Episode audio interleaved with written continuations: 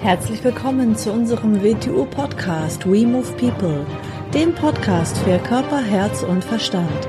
Wir sind Alfred Johannes Neudorfer und Rosa Ferrante Banera und in unserem Podcast beschäftigen wir uns mit den Themen persönliche Weiterentwicklung, Gesundheit, Kampfkunst, Philosophie und Menschsein.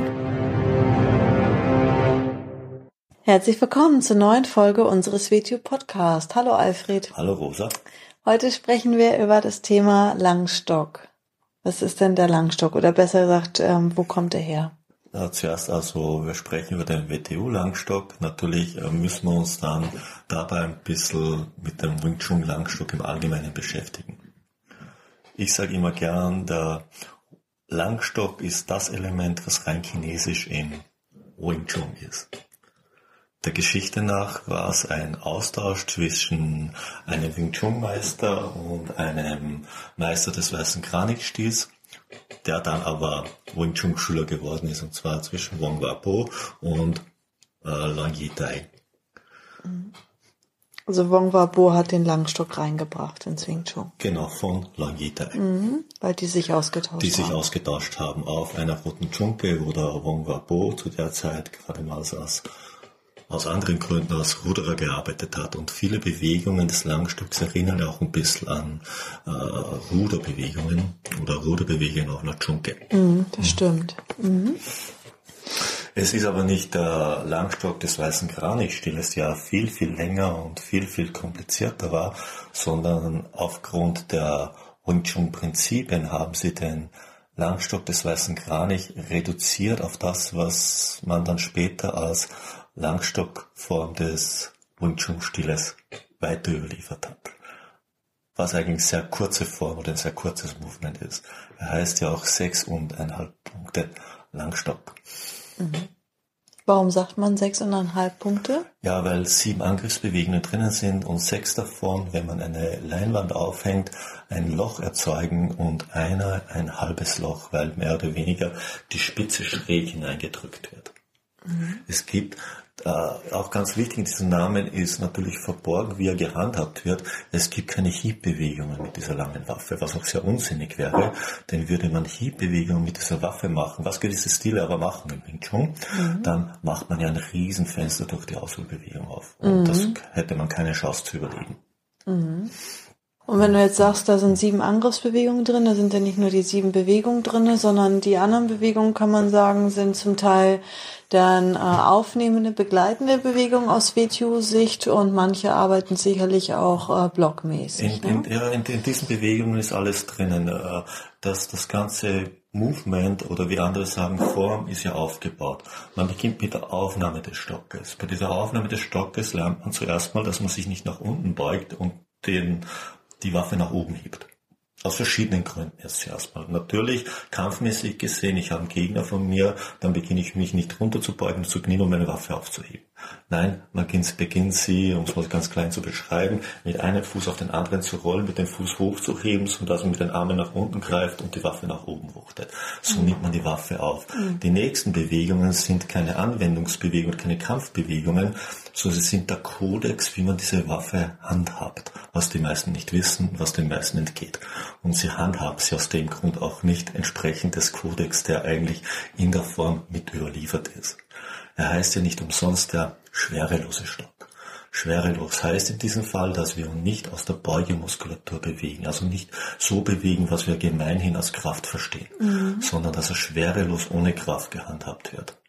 Er wird aus dem Körper heraus bewegt. Was heißt das jetzt, wird aus dem Körper heraus bewegt? Alles, was wir tragen, uns selber oder auch jedes Gewicht, was wir tragen, wird eigentlich vom Quadrizeps getragen, sonst gar nichts. Die restliche Muskulatur könnte entspannt sein.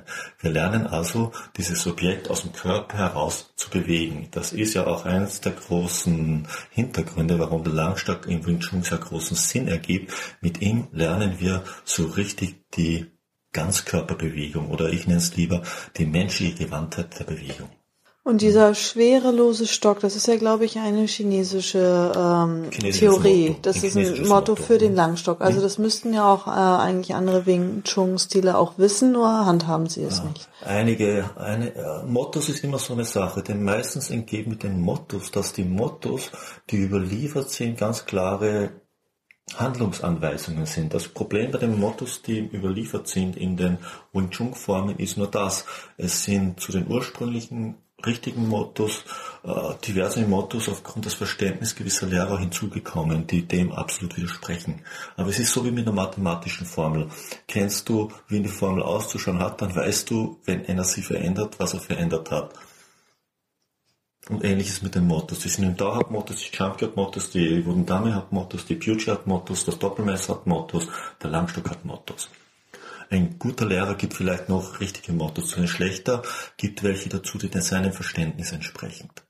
Und im Langstock, für mich ist das Langstock auch so etwas, neben das Hier und im Da kannst du aus der Langstock, aus dem Langstock so richtig ablesen, was für Verständnis dieser Mensch von Feng Chung an sich hat. So wie er mit diesem Ding umgeht, so geht er mit seinem Körper um. Unabhängig davon, dass es viel zu wenig geübt wird natürlich, weil dann kommen wir ja äh, zu einer späteren Sache, die wir auch noch ein bisschen in dem Podcast bereden werden. Man hört dann oft, aber was soll ich denn mit, so einer, mit sowas üben? Ich renne doch mit keinem 2,80 Meter Stock in der Welt herum. Nein, natürlich renne ich nicht mit 2,80 Meter Stock in der Welt herum. Aber wenn ich mich nur mit dem beschäftigen würde, mit was ich in der Welt herumrenne, dann würde wahrscheinlich das meiste nicht existieren, was existiert. Sondern es geht ja darum, seinen Körper Fähigkeiten einzupflanzen, so wie ich es lieber gerne sage, das neuronale Netz des Körpers zu bearbeiten, das ich ja permanent mit mir herumtrage, weil ich das bin. Was lernt man denn alles? Oder welche Fähigkeiten entwickelt man denn von der Wahrnehmung oder auch vom Körper her, wenn man Langstock in der richtigen Weise übt? Zuerst muss man jetzt mal besprechen, wann sollte man Langstock üben. Der Langstock ist ja äh, also ins Wing Chun System, wenn man so nennen will, erst später eingeflossen, als sinnvolle Ergänzung. So könnte man ja auch behandeln. Man könnte den Langstock eigentlich fast als eigenen Stil betrachten. Ist er natürlich nicht, aber man könnte es so sehen. Aus dem Grund könnte man sagen, man könnte ihn lernen mm, in jedem Abschnitt des Unterrichts. Aber nichtsdestotrotz gibt es einen Bereich, in dem er am sinnvollsten ist. Und das ist der Bereich, wenn man die Wundame lernt. Wieso ist er dort am sinnvollsten? Weil die Wundami das erste Kampfkonzept des Wing Chun mehr oder weniger zum Abschluss bringt, was ich gerne das Wellenkonzept nenne oder Doppelwellenkonzept. Und dort ergibt es natürlich Sinn. Wieso ergibt es das Sinn? Weil wenn ich Wing Chun in der richtigen Weise bis dorthin geübt habe, habe ich damit die Struktur meines Körpers zu verändern begonnen. Also den muskulären Aufbau, wie die Muskeln zusammenarbeiten, wie ich mit Kräften umgehe. Und dann ergibt der schwerelose Stock großen Sinn, um so etwas wie, wie, wie, wie, wie, wie die Germ beim Brot, um das letzte Quäntchen einzubringen, um diese körperliche, menschliche Gewandtheit als Ganzes nochmal so richtig zu vernetzen und zusammenzubringen. Mhm. Bevor man sich mit dem zweiten Kampfkonzept intensiv zu beschäftigen beginnt, nämlich dem Beauty-Konzept, dem Spiralkonzept oder wie ich gerne sage, dem Twister-Konzept. Ab dann beginnt dieses Twister-Konzept in den Langstock auch weiter mit einzufließen. Man lernte den Langstock nicht einmal und hat ihn dann gelernt. Mhm. Nein, man lernt ihn, um ihn dann immer wieder zu lernen. So wie wir alles in Wing Chun auf diese Art machen. Mit allem, was ich übe, beginne ich es zu verändern und zu verbessern und etwas, was ich ganz oben verändere, verändert das ganz unten. Und etwas, was ich ganz unten verändere, verändert das ganz oben. Mhm. Und dann das und das sieht man, wie jemand mit Langstock umgeht, das Hier und das sieht man, wie jemand äh, mit der Beauty umgeht, und der Beauty sieht man, wie jemand mit der und da umgeht, und im Langstock sieht man, wie jemand die Synonym da macht und umgekehrt. Und man lernt auch, hast du mal gesagt, ähm, was ich auch schon selber erfahren habe, dass man man lernt etwas über die eigene Wahrnehmung und dass man auch optischen Täuschungen zum Teil unterliegt. Ja. Das ist auch super interessant. Das ist klar, wenn man, wenn man mit diesem 2,80 Meter Stock, was er ja Minimum hat, zur Arbeit beginnt, also 2,80 Meter lang, aber die Trefferfläche ist ja ganz, ganz klein. Es ist ein chronischer Stock, also hinten etwas dicker als vorne, also die Trefferfläche ist nur ein paar Quadratzentimeter und wenn so ein paar Quadratzentimeter auf dich zukommen und du liegst in enorme Täuschung oder wenn du von der anderen Seite es betrachtest, mit diesem Stock zustichst und du liegst auch in einer gewaltigen optischen Täuschung, wie weit das Ziel entfernt ist. Das macht ja auch das Üben mit dem Langstock sehr gefährlich. mhm. in der richtigen Weise damit zu üben. Weil äh, aus dem Grund ist das Chikwan so wichtig, dass man also das Ziel mit dem Langstock entwickelt. Weil wo diese Spitze sich entfindet, weiß man zuerst mal überhaupt nicht. Dazu sind die Augen zu starken optischen Täuschungen überlegen. Man beginnt zu erkennen, dass man seiner Optik, nicht in der Weise trauen kann, wie wir es im Alltag tun.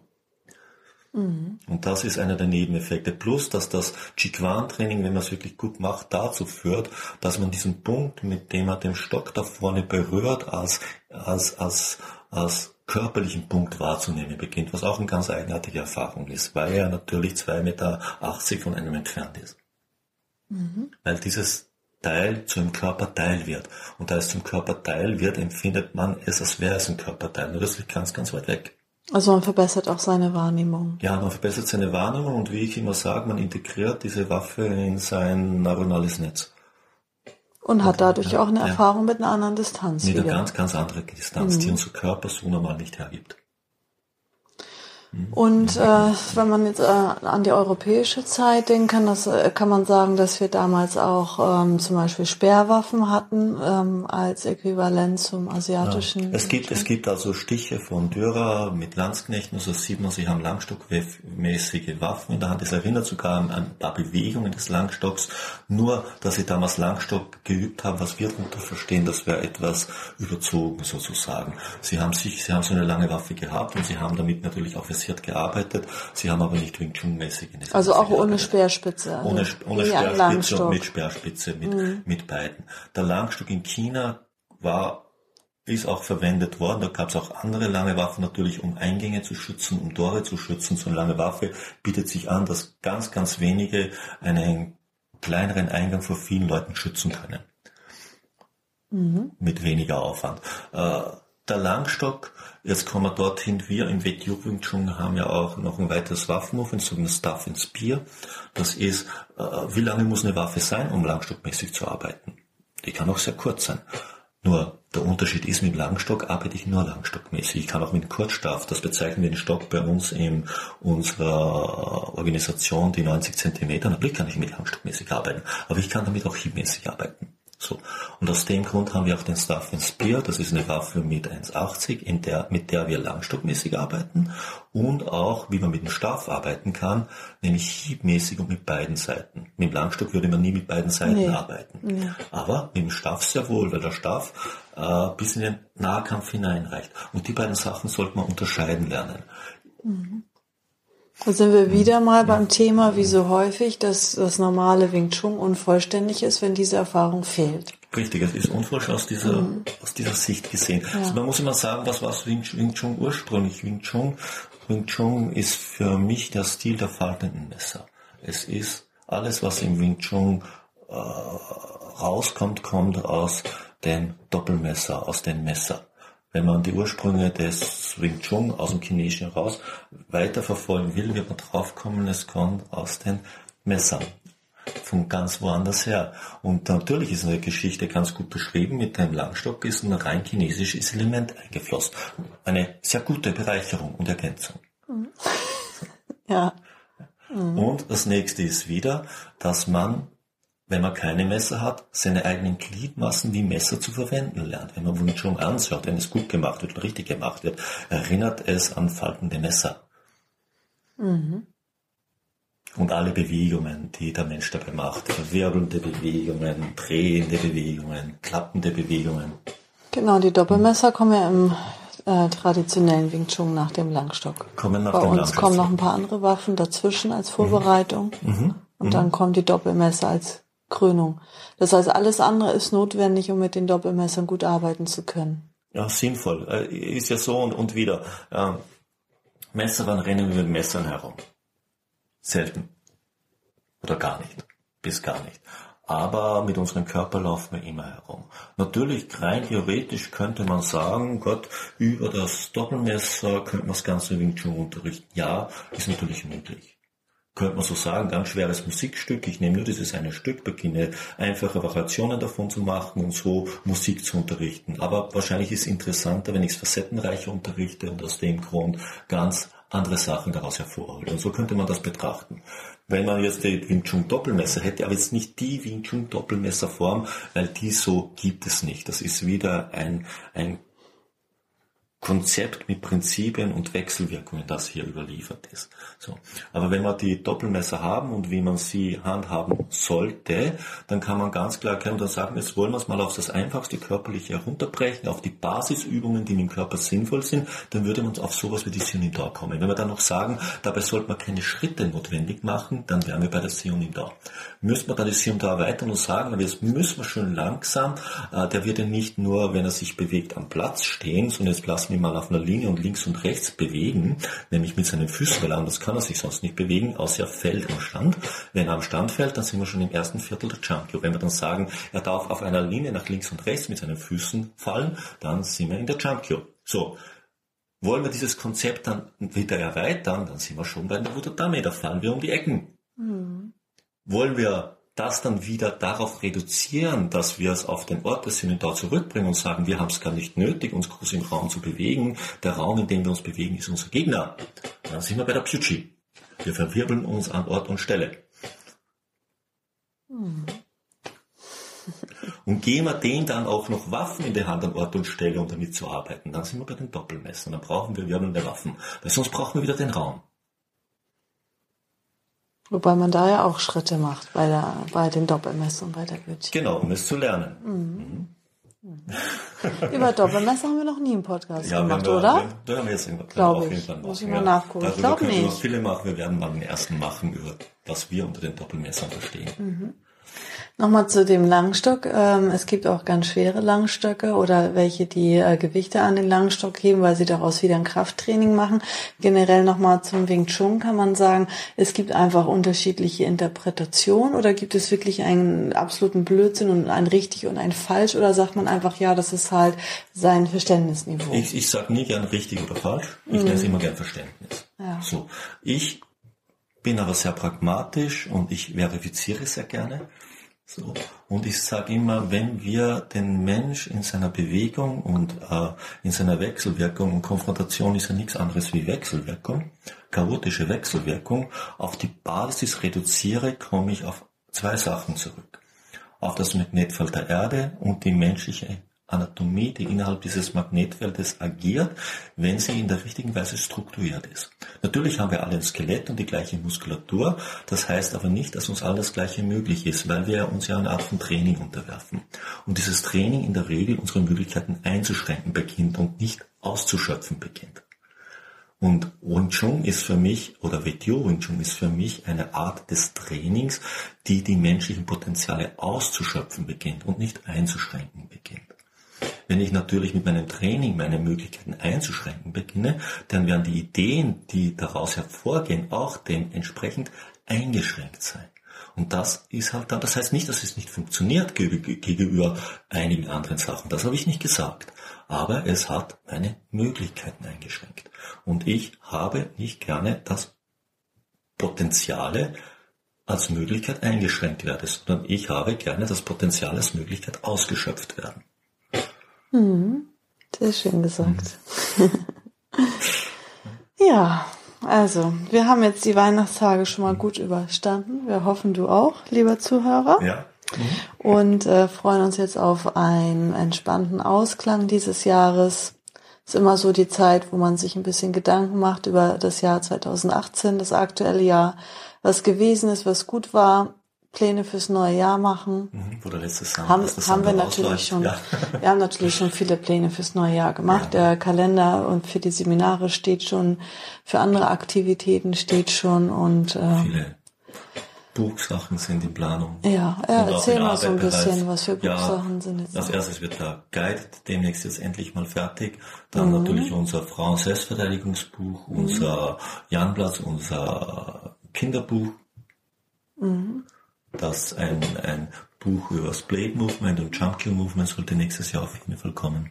Und wir haben jetzt auch schon alle E-Books auf Deutsch in unserem Shop, wingchununiverse.org unter Shop, unter Bücher, DVDs sind jetzt alle bisher erschienenen Bücher als E-Book zu erhalten. Einmal die Sinum Tower natürlich und dann Gedankenfragmente 1, Gedankenfragmente 2 und bald wird es auch das erste englische Buch geben äh, als E-Book sozusagen. Ja, ne? ja, ja.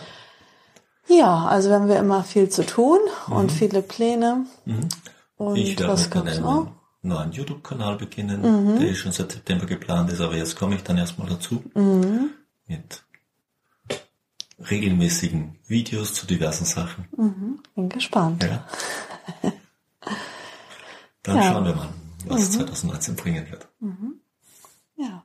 Denn einen guten Rutsch ins neue Jahr und wir freuen uns aufs neue Jahr 2019. Ja, dann tschüss. Tschüss.